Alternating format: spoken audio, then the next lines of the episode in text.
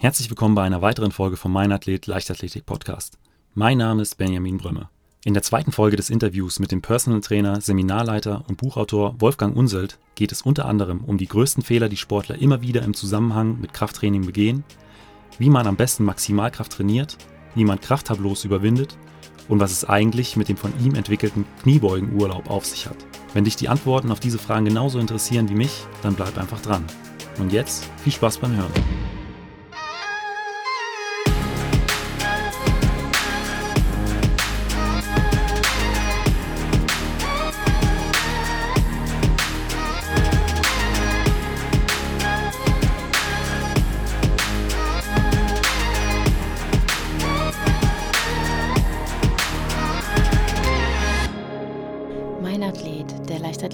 Leichtathletik-Podcast aus Frankfurt am Main. Was sind so die äh, größten Fehler, die du im Zusammenhang mit Krafttraining immer wieder zu hören bekommst? Definitiv die Nummer eins ist, ähm, ich, ich brauche kein Krafttraining, um schnell zu sein. Das ist basierend auf simpler Physik, äh, es ist einfach nicht korrekt. Äh, auf hohem Leistungsniveau, vor allem in Deutschland, das Krafttraining, das gemacht wird, das ist sehr solide. Äh, jedoch auf mittlerem Leistungsniveau ist oftmals, dass die, dass die Kraft, das Kraftlevel einfach nicht da ist, um die Kräfte zu generieren, um so schnell zu sein, wie man sein möchte. Also definitiv der Punkt. Maximalkraft ist die Mutter aller Kraftqualitäten. Das heißt, Maximalkraft ist die Basis für Explosivkraft.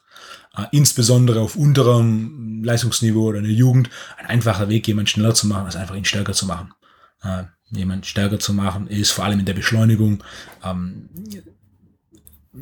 fast bei 100 Prozent, was den Übertrag angeht. Ja. Wenn wir zum Beispiel von bei den Sommerolympischen Spielen alle Medaillen gewinnen neben nacheinander 10 Meter sprinten lassen, dann äh, wäre es nicht der Sprinter, der einen 10 Meter Sprint gewinnen würde, sondern es wäre mit extrem hoher Wahrscheinlichkeit der Gewichtheber oder einer der Werfer, die 10 okay. Meter Sprint gewinnen würden, basierend auf den 10 Meter Seiten, die sie abrufen. Ähm, warum? Wenn der Gewichtheber natürlich gegen den 100 Meter Sprinter die 100 Meter rennt, dann würde der Gewichtheber nicht gewinnen. Äh, jedoch auf 10 Meter äh, haben die, die Gewichtheber herausragende Zeiten. Warum? Da sie extrem hohes Level an Maximalkraft und Explosivkraft haben. Wäre ein Beispiel für jemand wie Sven mit 88, 90 Kilo, hat 160 Kilo in den Stand umgesetzt. Okay. Was, was eine sehr gute ja. Leistung ist. Das ist ja. Top, Top Niveau. Ähm, auf Gewichtheben-Niveau mit hohen Leistungsniveau im Gewichtheben ähm, umsetzen in den Stand. Ich weiß nicht, wo der Weltrekord, äh, wo der Weltrekord liegt bei einer 90 Kilo Gewichtsklasse, aber ich vermute irgendwo im Bereich von 220 Kilo. Ja. ja. Das heißt, umsetzen in den Stand werden die irgendwo im Bereich von 200 Kilo machen.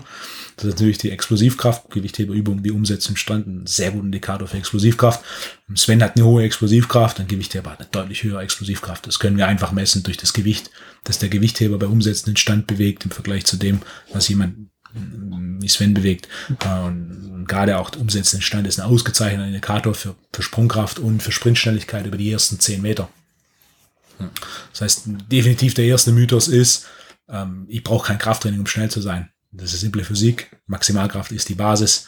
Ähm, der, der zweite Punkt definitiv ist Regeneration. Und der am meisten vernachlässigte Faktor der Regeneration ist definitiv Schlaf. Nichts ersetzt guten Schlaf. Guten Schlaf definiere ich relativ einfach. Es ist, man geht vor elf ins Bett, schläft innerhalb von fünf Minuten ein, schläft durch, ohne aufzuwachen und wacht morgens von alleine fit, ohne Wecker auf. Das heißt, Augen auf und go. Ähm, das sind die drei Indikatoren, die aus meiner Sicht guten Schlaf ausmachen. Äh, zu viele vernachlässigen, vernachlässigen Schlaf als am Ende vom Tag bestes Mittel zur Regeneration. Okay.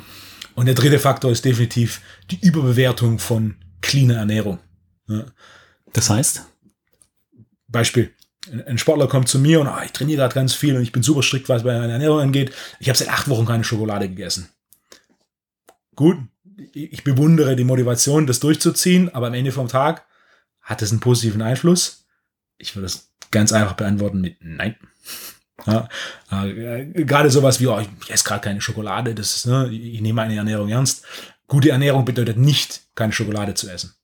Eine gute Ernährung in erster Linie bedeutet das zu essen, was ich essen muss, um zum einen zu regenerieren und zum anderen leistungsfähig zu sein. Das heißt, esse ich regelmäßige Mahlzeiten. Wie sind die Mahlzeiten zusammengesetzt? Welchen positiven Effekt haben die Mahlzeiten auf, auf meine Leistung? Und wenn dann sowas wie Schokolade mal dabei ist, dann ist es auch nicht schädlich. Habe ich, hab ich überhaupt kein Problem damit. Es ist ein Unterschied zwischen, ich habe irgendwie Nudeln zum Mittag gegessen, schlaf danach fast ein um, um, um vier ist, äh, um vier ist Training und um, und um, äh, und um drei habe ich zwei Kaffees, eine Zigarette und noch einen Schokoriegel. So, so eine Kombination, da würde ich sagen, die Schokolade, vielleicht die Schokolade weglassen, vielleicht die Zigarette weglassen und äh, den Kaffee, Kaffee ist gut, vielleicht statt drei einen und einfach das Mittagessen ändern. Und wenn es dann mal abends eine Schokolade ist oder ein Eis ist, da, da habe ich kein großes Problem damit. Und sich zu motivieren, das nicht zu tun und dem zu widerstehen, ist nicht grundsätzlich was Positives. Ich persönlich, aus meiner Erfahrung, sehe es oftmals sogar als negativ an, weil solche Restrikto Restriktionen in der Ernährung automatisch Stress sind. So dies, ich darf das nicht. Und dann ist die ganze Zeit der Fokus darauf, nee, ich darf das nicht, ich darf das nicht. Anstatt den Fokus darauf zu legen, okay, wie viele Sportler, auch Leichtathleten, essen regelmäßige Mahlzeiten?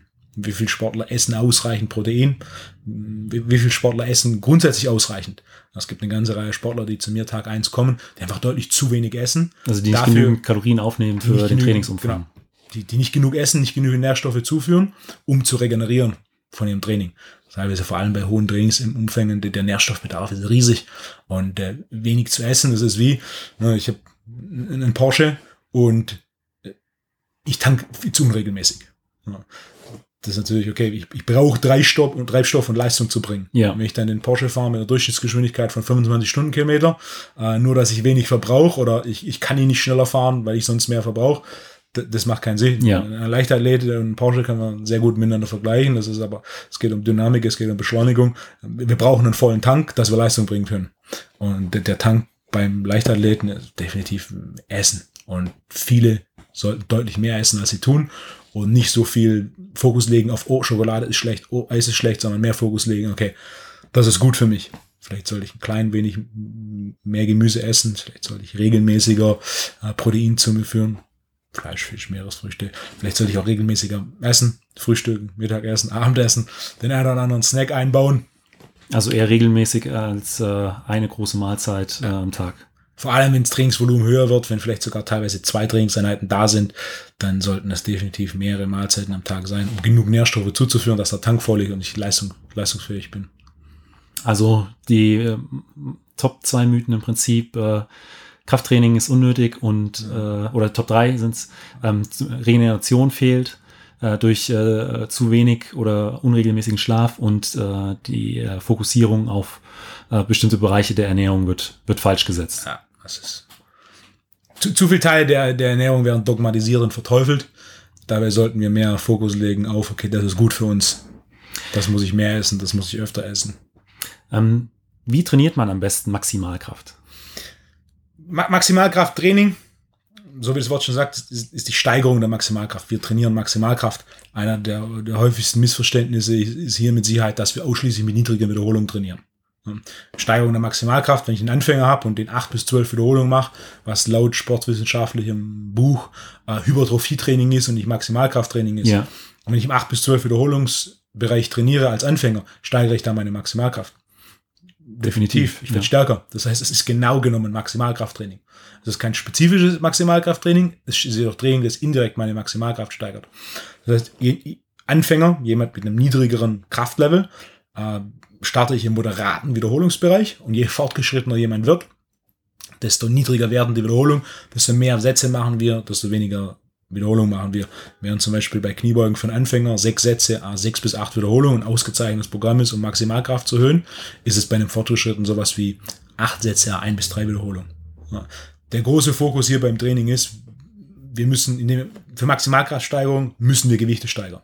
Das heißt, beim Krafttraining also das, das ist eine Sache, die, die mir, mir persönlich an Krafttraining sehr, sehr gut gefällt. Es gibt keine andere Form von Training, wo ich so ganz klar dokumentiert eine Progression in jeder einzelnen Trainingseinheit habe. Beim Krafttraining sehe ich ganz genau. Letztes Mal habe ich 100 Kilo für 10 Wiederholungen gemacht. Das heißt, heute muss ich entweder 102,5 für 10 machen oder ich muss 100 für 11 machen. Es gibt keine andere Trainingsform, wo wir wirklich jede einzelne Trainingseinheit messbar einen klaren Fortschritt ja. erzielen. Insbesondere im hohen Leistungsniveau bei sowas, zum Beispiel ein Sprinter, der läuft nicht die erste Trainingseinheit der Saison ja, 1063, die zweite Trainingseinheit 1062, die dritte Trainingseinheit 1061, so funktioniert das nicht. Nee. Beim Krafttraining funktioniert das aber genauso. Ja, wir können jede einzelne Trainingskeit, entweder wir steigern Gewicht oder wir steigern eine Wiederholung oder vielleicht sogar reduzieren wir die Pause oder steigern Sätze. Es ist klar klar dokumentierter Fortschritt und wir müssen Fokus darauf legen. An dem Punkt, wenn wir keinen Fortschritt im Krafttraining machen, ist meine erste Frage, okay, was machen Schlaf und Ernährung? Ist es genug? Und meine zweite Frage ist, okay, ist der Trainingsplan an dem Punkt jetzt ausgereizt? Muss ich den Trainingsplan wechseln? Das ist für die regulären Trainierenden im Studio, ist es meistens sechs Einheiten pro Trainingsplan, dann muss man den wechseln. Auf hohem Leistungsniveau, gerade in der Leichtathletik kann das auch sein, dass es schon nach drei bis vier Einheiten der Trainingsplan wieder gewechselt werden muss, weil kein Fortschritt mehr möglich ist. Ähm, bei meiner Recherche für diese Folge habe ich mir natürlich auch deinen Blog durchgelesen und äh, dabei festgestellt, dass du einen ganz speziellen Ansatz hast, was das Krafttraining angeht. Also ähm, du beschreibst die, die Übung, sagen wir jetzt mal, ähm, äh, Kniebeugen, hast äh, acht Sätze, A3 Wiederholungen und äh, davor ist auch noch eine vierstellige Zahl gesetzt. Ähm, ich habe dann gelesen, dass du anhand dieser Zahl äh, die Ausführungsgeschwindigkeit regulieren kannst. Denn ich kannte den Ansatz so noch nicht, finde ihn aber sehr interessant. Kannst du da vielleicht kurz was sagen? Das Tempo, ich gebe das Tempo in einer vierstelligen Zahl an. Ähm, die erste Zahl ist immer das Ablassen Gewichts. Die dritte Zahl ist das Anheben des Gewichts. Die zweite Zahl ist die Pause nach dem Ablassen. Und die vierte, die letzte Zahl ist die Pause nach dem äh, Anheben. Das heißt, Beispiel ein 4-0-1-0 Tempo ist 4 Sekunden ablassen, 0 Sekunden Pause unten, eine Sekunde hoch, 0 Sekunden Pause oben. Warum gebe ich das an? Äh, ich muss es angeben, um den Trainingseffekt zu definieren. Wenn ich 10 Leute nehme und allen sage ich, okay, wir machen jetzt Kniebeugen, 10 Wiederholungen. Die erste Person macht ein 5-0-1-0 Tempo. 5 Sekunden ablassen, eine Sekunde hoch. Die zweite Person macht ein 1-0-1-0 Tempo. 1 runter, 1 hoch. Die dritte Person macht ein 3-0-3-0 Tempo. 3 Sekunden langsam ab, 3 Sekunden nach oben. Die vierte Person macht 4 Sekunden ablassen, zwei Sekunden Pause unten, eine Sekunde hoch, null Sekunden Pause und so weiter. Das heißt, alle machen zehn Wiederholungen, alle machen unterschiedliches Tempo. Haben sie den gleichen Trainingseffekt? De definitiv nicht. Das heißt, wenn ich nur vorgebe, okay, das sind zehn Wiederholungen, dann überlasse ich dem Trainierenden, welchen Trainingseffekt er erzielt. Was grundsätzlich wenig Sinn macht, sondern ich als Trainer möchte mit meinem Programm ja den Trainingseffekt definieren. Vielleicht denke ich mir, dass es ein 3-0-1-0 Tempo ist und von meinen zehn Athleten machen dann auch fünf ein 3-0-1-0 Tempo, weil sie wissen, dass es ein 3-0-1-0 Tempo sein soll. Die anderen fünf machen irgendwas anderes. Da ist natürlich die Wahrscheinlichkeit hoch, dass die fünf, die es genauso machen, wie es auf dem Plan steht, ähm, beziehungsweise genauso machen, wie ich es in meinem Kopf geplant habe, dass ein 3-0-1-0 Tempo ist, haben dann Erfolge. Die anderen fünf haben weniger Erfolge.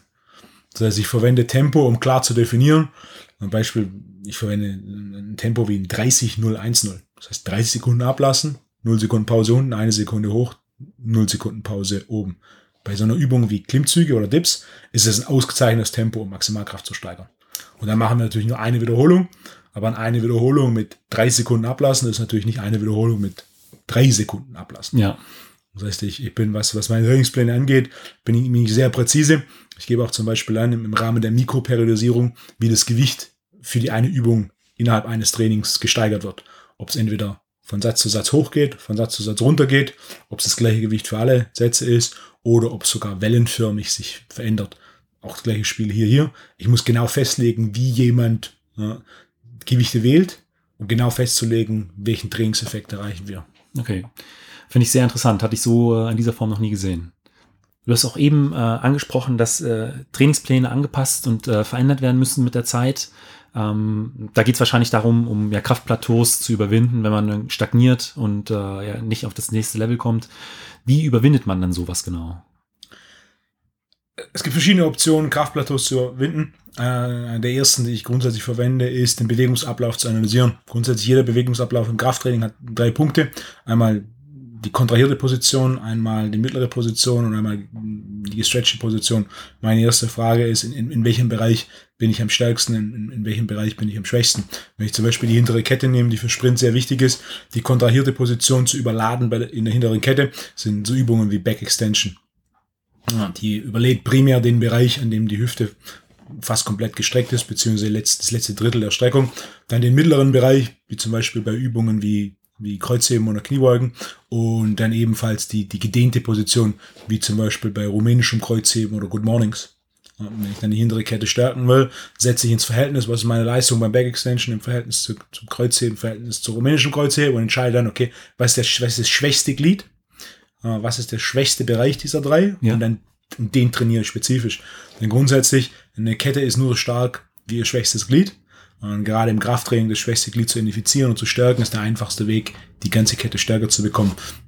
Beispiel im, ähm, im 100 Meter Sprint ist, ist primär aufgeteilt in, in drei Komponenten. Die Beschleunigung, den Top Speed und Speed Endurance. Das ist, wie schnell beschleunige ich, wie schnell kann ich dann tatsächlich laufen und wie lange kann ich die, die Geschwindigkeit halten. Ja. Auch hier wieder wäre dann, für den Fall, dass ich Leichtathletik-Trainer wäre, wäre mit Sicherheit ein Satz, ein Ansatz zu identifizieren, kann er beschleunigen, wie schnell läuft er im Topspeed, wie lange kann er den Topspeed halten. Und dann zu schauen, okay, wo bin ich am schlechtesten und das spezifisch zu trainieren. Okay. Um so dann äh, äh, eine Person schneller zu machen. Genau das gleiche mache ich im Krafttraining. Ich schaue mir den Bewegungsablauf an, welcher Bereich ist schwächer als der andere und dann den, den trainiere ich also spezifisch. Ein anderer Weg, den natürlich auch sehr häufig weh ist, die, die Übungsprogression einen Schritt weiter zu machen. Wenn wir zum Beispiel bei, wenn wir die Beine nehmen, Kniebeugen, Fersen erhöht, ist eine Übung, die ich sehr, sehr gern zu Beginn mache, weil sie viele Vorteile hat. Dann wechseln wir auf sowas wie, wie Knie, Kniebeugen mit Fersen flach. Dann wechsle ich auf sowas wie Frontkniebeugen. Ein einfacher Weg, ein Plateau zu überwinden. Wenn ich quasi eine Übung ausgereizt habe, gehe ich einfach äh, in der Übungsprogression einen Schritt nach oben und nehme nehm die nächst fortgeschrittene Übung. Ist ähnlich wie in, der Schule. Wenn ich die erste Klasse abgeschlossen habe und das erfolgreich abgeschlossen habe, dann bleibe ich nicht noch ein zweites Jahr in der ersten Klasse, sondern gehe ich in die zweite, in die zweite Klasse, um den nächsten fortgeschrittenen das nächst fortgeschrittene Wissen mir anzueignen. anzueignen. Wenn ich die zweite Klasse abgeschlossen habe, gehe ich in die dritte und so weiter. Das heißt, eine der zweiten Optionen, die ich sehr gern verwende, ist einfach in der Übungsprogression einen Schritt weiter zu gehen. Und äh, ein, ein dritter Weg, Kraftplateaus zu überwinden, ist bestimmte Tools zu verwenden. Zum Beispiel sowas wie Langhantel mit links und rechts Bändern, Gummibänder, die ich da verwende. Äh, die Gummibänder ist relativ einfach. Sie verändern die, die Kraftkurve, die Widerstandskurve, die sich der Kraftkurve anpasst. Widerstandskurve bedeutet, wie verändert sich der Widerstand, ähm, wenn ich meine Übung ausführe. Wenn ich Beispiel Kreuzheben mache mit einer Langhantel, die Widerstandskurve ist eben. Das bedeutet, die Handel wiegt unten 100 Kilo, die Handel wiegt oben 100 Kilo. Ja. Da ändert sich nichts. Wenn ich jetzt zwei Bänder links und rechts drauf mache und die Bänder entweder im Rack festmache oder sogar mit den Füßen auf die Bänder draufstehe und dann die Langhandel anhebe, jeder Zentimeter, den ich die Langhandel anhebe, ist mehr Spannung auf den Bändern. Das heißt, von Zentimeter zu Zentimeter erhöht sich der Widerstand. Während ich unten vielleicht 10 Kilo Spannung habe, habe ich im obersten Punkt 50 Kilo Spannung. Das heißt, ich kann sowas verwenden, um spezifischer die Übung noch mehr zu überladen, okay. indem ich die Widerstandskurve anpasse. Und weitere Optionen sind Ketten, Ketten und Bänder. Ähm, beides hat einen ähnlichen Effekt auf die Widerstandskurve. Ähm, habe ich noch andere Tools, wie so ein exzentrische Haken. Das sind Haken, die links und rechts an den Langhandel rangehängt werden. Wenn ich, nachdem ich das Gewicht ablasse, klappen die Haken unten weg und dann hebe ich das Gewicht wieder ein. So kann ich primär das Ablassen überladen oder auch ein anderes Tool, das ich sehr gern verwende, ein sogenanntes Full Speed Device. Das sind ähm, zwei ähm, Schlaufen mit unten Gewichten dran. Die mache ich, hänge ich links und rechts an die, Lang an die Langhantel. Äh, dann lasse ich das Gewicht ab an dem Punkt, an dem das Gewicht den Boden berührt. Quasi entlade ich die Langhantel. Und dann, wenn ich ganz unten bin und wieder nach oben komme, an dem Punkt, an dem das Gewicht abhebt vom Boden, belade ich die Langhantel wieder. Dann konnte ich auf deiner Seite auch noch den ähm, Kniebeugenurlaub finden. Habe mir das Ganze durchgelesen, fand das auch ziemlich geil. Äh, erzähl doch mal kurz, worum es dabei geht. Der, der Kniebeugenurlaub war so eine Schnapsidee, die vor einigen Jahren mal kam. Äh, Im Endeffekt sind da ein paar Sachen zusammengekommen. Der Kniebeugenurlaub sind 18 Einheiten Kniebeugen in sechs Tagen. Das heißt, wir machen Kniebeugen dreimal am Tag. Ähm, es kam so zustande, dass ich einen Kunde hatte, der hat Urlaub und er wird gerne, er fährt im Urlaub nicht weg, er bleibt hier, aber er hat sehr viel Zeit zu trainieren und er wird vor allem gerne seine Kniebeuge steigern. Ähm, wenn wir uns die Geschichte des Kniebeugens anschauen, vor allem im Gewichthebenbereich, die stärksten Kniebeuger waren, waren die bulgarischen Gewichtheber. Da haben wir Gewichtheber wie zum Beispiel ehemalige Weltrekordhalter Antonio Krastev, der Frontkniebeugen mit 420 Kilo gemacht hat. Oder auch äh, Stefan Botev, der mit 95 Kilo Körpergewicht 380 Kniebeuge und 320 Kilo Frontkniebeuge gemacht hat. Oder Naim Sulamanoglu, auch Olympiasieger, der mit gut 60 Kilo Körpergewicht 240 Kilo Frontkniebeuge gemacht hat. Also das Vierfache ja. des Körpergewichts. Ähm, und wenn, wenn man sich die Trainingspläne analysiert, eine der Dinge, die, die die bulgarischen Gewichtheber ausgemacht hat, was die Kniebeuge angeht, ist, sie haben relativ kurze Trainingseinheiten gemacht, jedoch drei bis viermal am Tag, sechs Tage die Woche. Wie in jedem Leistungssport, man hat sich natürlich hochgearbeitet. Beispiel, wenn ich einen Marathon, wenn ich für einen Marathon trainiere und sogar eine Weltmeisterschaft fahre, dann ist es nicht so, dass ich direkt damit anfange zu trainieren, indem ich einen Marathon laufe, sondern ich passe mich an das Trainingsvolumen an. Also für alle, die denken, oh, ich muss drei bis viermal am Tag, sechs Tage die Woche für immer Kniebeugen machen. Äh, zum einen zeitlich funktioniert das, zum anderen ähm, die Volumentoleranz ist nicht da. Die der Fazit war jedoch, eine recht hohe Frequenz an Kniebeugen ist ausgezeichnet, um Kniebeugenleistung zu steigern. Geht auch für die Kniebeuge besser als für jede andere Übung. Die meisten anderen Übungen bringen zu viel Ermüdung mit sich. Wenn ich jetzt sechs Tage die Woche, dreimal am Tag Klimmzüge mache und jedes Mal zum Maximum gehen, jede Einheit, ich werde mich nicht steigern, die Leistung wird sogar runtergehen. Bei sowas wie Kreuzheben, da wird mein Unterrücken sagen, okay, sorry, das war's. Wenn ich sowas mit Bankdrücken mache, dann werden meine Schultern relativ schnell sagen, okay, das war jetzt einfach zu viel. Die Kniebeuge toleriert diese Frequenz und dann sind es drei relativ kurze Einheiten am Tag, das sind morgens 40 Minuten, mittags 25 und nachmittags nochmal 15. Und äh, in den sechs Tagen habe ich einen Fortschritt von circa vier bis sechs Wochen Training. Also Wow, das ist enorm. Ja, also. Es ist, ist, ein einfacher Weg in relativ kurzer Zeit. Ich sehe es als recht zeitgemäßen Trainingsweg an. Ich sage, okay, ich nehme jetzt eine Woche Zeit, Vollgas, Training ist Fokus, Urlaub, weil es ist nicht möglich, währenddessen zu arbeiten. Auch wenn es nur drei Einheiten am Tag sind, die Zeiten zwischen den Trainingseinheiten brauche ich, um zu essen, um mich auszuruhen. Ansonsten äh, es funktioniert nicht. Und es ist ein einfacher Weg, in sechs Tagen Training den Fortschritt von vier bis sechs Wochen zu machen. Es funktioniert sehr gut, weil die Frequenz so hoch ist. Hat sich mittlerweile auch, also es gibt auf jedem Kontinent ähm, Personen, die den Kniebeugenurlaub schon durchgemacht haben. Das war vor einigen Jahren so etwas, was mich international bekannt gemacht hat. War so eine verrückte Geschichte, die Leute ausprobiert haben. Und da ich Beispiel, ich hatte einen, der hat eine modifizierte Variante des Kniebeugenurlaubs gemacht. Zehn Sätze, zehn Wiederholungen der letzten Einheit des Tages und hat innerhalb von einer Woche die Leistung um 40 Kilo gesteigert. Das ist enorm. Das ist eine Wahnsinnssteigerung. Ja. Das ist jetzt auch ein Extrembeispiel. Die meisten steigern ihre Kniebeugenleistung innerhalb der einen Woche um 15 bis 20 Kilo. Okay, das ist, das ist so ein durchschnittliches Ergebnis. Das ist das Ergebnis von vier bis sechs Wochen regulärem Training. Ja. Äh, nur eben in dem Fall innerhalb von sechs Tagen. Ähm, Kniebeugenurlaub hat sich sehr gut verbreitet, weil er einfach funktioniert. Und auch gerade, wenn man ihn äh, nicht alleine macht, sondern in der Gruppe, ist es eine ganz, eine ganz unterhaltsame ähm, Trainingswoche. Ich kenne sogar einige, die in, in, Urlaub gefahren sind, wo ein Gym war und quasi ihr Urlaub hat aus Kniebeugenurlaub bestanden. Der in irgendeine Location, die warm war mit Sonne und dann mit ein paar, paar Freunden ähm, und in der Zwischenzeit noch mal an, und in der Zwischenzeit noch mal an den Strand gelegt. Ja.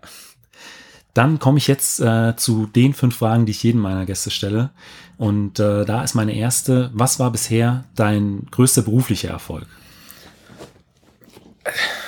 Ich hatte schon einige Erfolge, da jetzt einen rauszustellen, ist, ist natürlich schwierig. Aber wenn ich es auf einen reduziere, würde ich ähm, die Zusammenarbeit mit einem U18 Rugby-Nationalspieler 2010, 2011 nennen, der definitiv für mich wegweisend war. Das war ein U18 Rugby-Nationalspieler, der damals ähm, gerade 16 war und zu mir kam und Kraft und Masse aufbauen wollte und ähm, innerhalb von einem halben Jahr in Vorbereitung auf die Europameisterschaft über 10 Kilo Muskelmasse aufgebaut hat, äh, von 110 Kilo auf 200 Kilo Kniebeuge ging, äh, auf 150, von 100, von 100 Kilo auf 150 Kilo Bankdrücken mit schulterbreiten Griff ging. Ähm, und auch einen, einen Before- und After-Bild hatte. Für eine Sache, für die ich auch bekannt geworden sind, sind diese Vorher-Nachher-Bilder. Ja. Ähm, das war eines, eines der ersten, die ich hier veröffentlicht habe und definitiv das, das die größte Welle geschlagen hat. Äh, Frederik Lüttke, für jeder, der auf meiner, auf meiner Seite Before und After anschauen will, das ist ganz weit unten. Das ist, das ist von Ende 2000, Anfang 2011, wenn ich mich richtig erinnere, März 2011 war die Europameisterschaft. Ah, da sieht er, da sieht er auf dem linken, auf dem Vorherbild aus, als wäre er 13 und auf dem Nachherbild sieht er aus, als wäre er 25. Ähm, ja, natürlich ist ein, halbes Jahr dazwischen. Und das war auch so ein Punkt, die Before- und Afterbilder. Früher habe ich sie gelegentlich bei ein, ein, einzelnen Projekten gemacht. Nachdem er dann äh, einen großen Erfolg hatte, das natürlich dann auch ähm, meine Arbeit ein bisschen daraus getragen hat, weil viele dann kamen und sagen, okay, wa was macht er, wie kann das sein, dass jemand mit 16 so eine körperliche Veränderung durchläuft? Ja. Ähm, war dann der Punkt, wo ich dann im Endeffekt von jedem Kunden, seitdem mache ich von jedem Kunden Bilder. Äh, Frederik, mittlerweile, er ist dann in die USA, hat dann Rugby in Deutschland aufgehört, ist zum Studium in die USA, hat sich dort mit einer 11-0 ohne jedes jegliches Sprinttraining für das äh, Leichtathletik-Team der Universität ähm, qualifiziert, hat ähm, dann war ich in Leichtathletik dort in den USA gemacht und hat jetzt ist jetzt wieder zurück in Deutschland und ähm, fährt Bob und ist direkt in seinem ersten Jahr Bobfahren deutscher Meister geworden.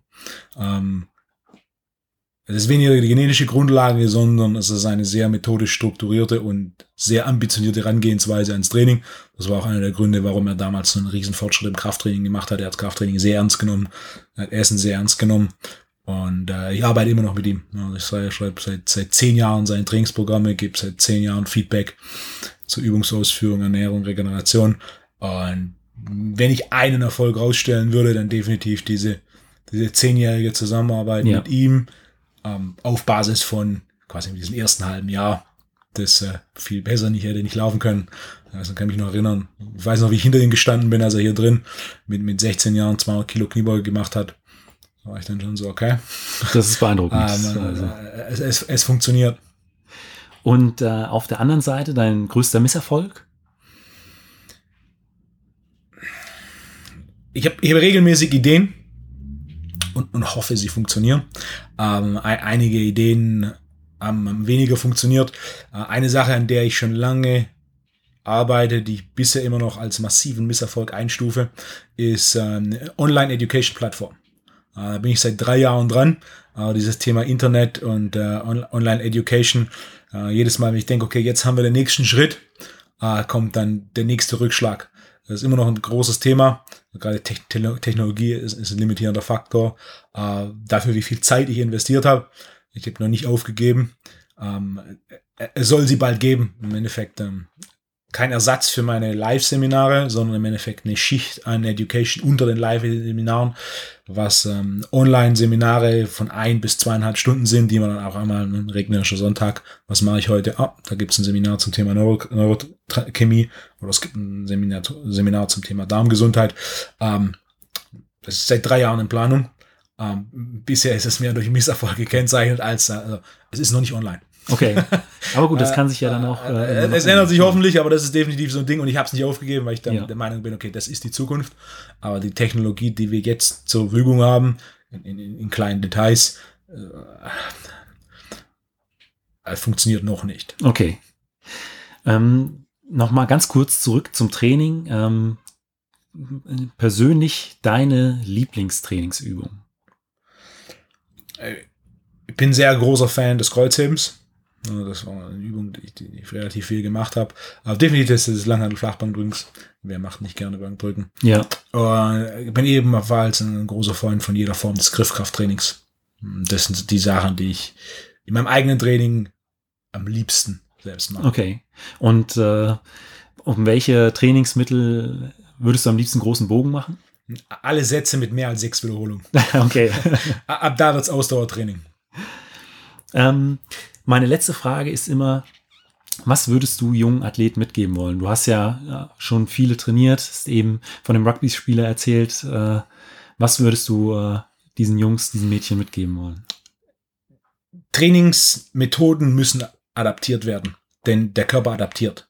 Das ist, wenn wir das Schulbeispiel nehmen, jemand, der in der ersten Klasse oder in der Grundschule unterrichtet, muss anders unterrichten als in der Mittelschule, muss anders unterrichten als in der Oberschule, muss anders unterrichten als auf Universitätsniveau. Ne? Und oftmals bei jungen Athleten ist so, ich, ich mache das, was die ganz Großen machen. Das funktioniert, jedoch relativ selten. Oder ich mache das, ja, das hat ja am Anfang auch funktioniert. Ne? Und dann funktioniert es nicht mehr. Äh, Trainingsmethoden müssen adaptiv sein und am Ende vom Tag Pragmatismus ist entscheidend. Funktioniert es, weitermachen. Funktioniert es nicht, müssen wir was ändern. Ja? Anstatt sich fokussieren auf, okay, ich, ich, will Golf spielen, Tiger Woods hat das gemacht, also mache ich das auch. Äh, das ist natürlich ein logischer Ansatz, der zu Beginn größtenteils funktioniert. Tiger Woods hat sehr früh angefangen mit Golf und hat sehr viel Golf gespielt. Acht bis zehn Stunden am Tag als, als vier, fünf, sechsjähriger. Ähm, natürlich werde ich dann besser in Golf, ähm, aber es funktioniert nur zu einem gewissen Maß. Hm? Das heißt, die große Frage ist, okay, welche Grundprinzipien haben wir? Und dann ist die Frage für jeden einzelnen Sportler, okay, was ist mein limitierender Faktor? Was muss ich machen, um besser zu werden? Und das wird dann bestimmt über, ich brauche irgendeine Form von Daten- und Buchhaltung, die genau sagt, okay, wo stehe ich jetzt? Ich verwende Trainingsmethode X, verbessert, verbessert sie mich, ja oder nein? Nein, muss ich was ändern? Ja, weitermachen. Äh, Pragmatismus ist einer der entscheidendsten Faktoren für Erfolg im Sport oder Erfolg generell. Wolfgang, vielen Dank für dieses Interview. Benjamin, vielen herzlichen Dank. Falls euch die Folge gefallen hat, hinterlasst mir doch einfach eine Bewertung bei Spotify, iTunes oder eurem Podcatcher und abonniert den Podcast. Vielen Dank und bis zum nächsten Mal.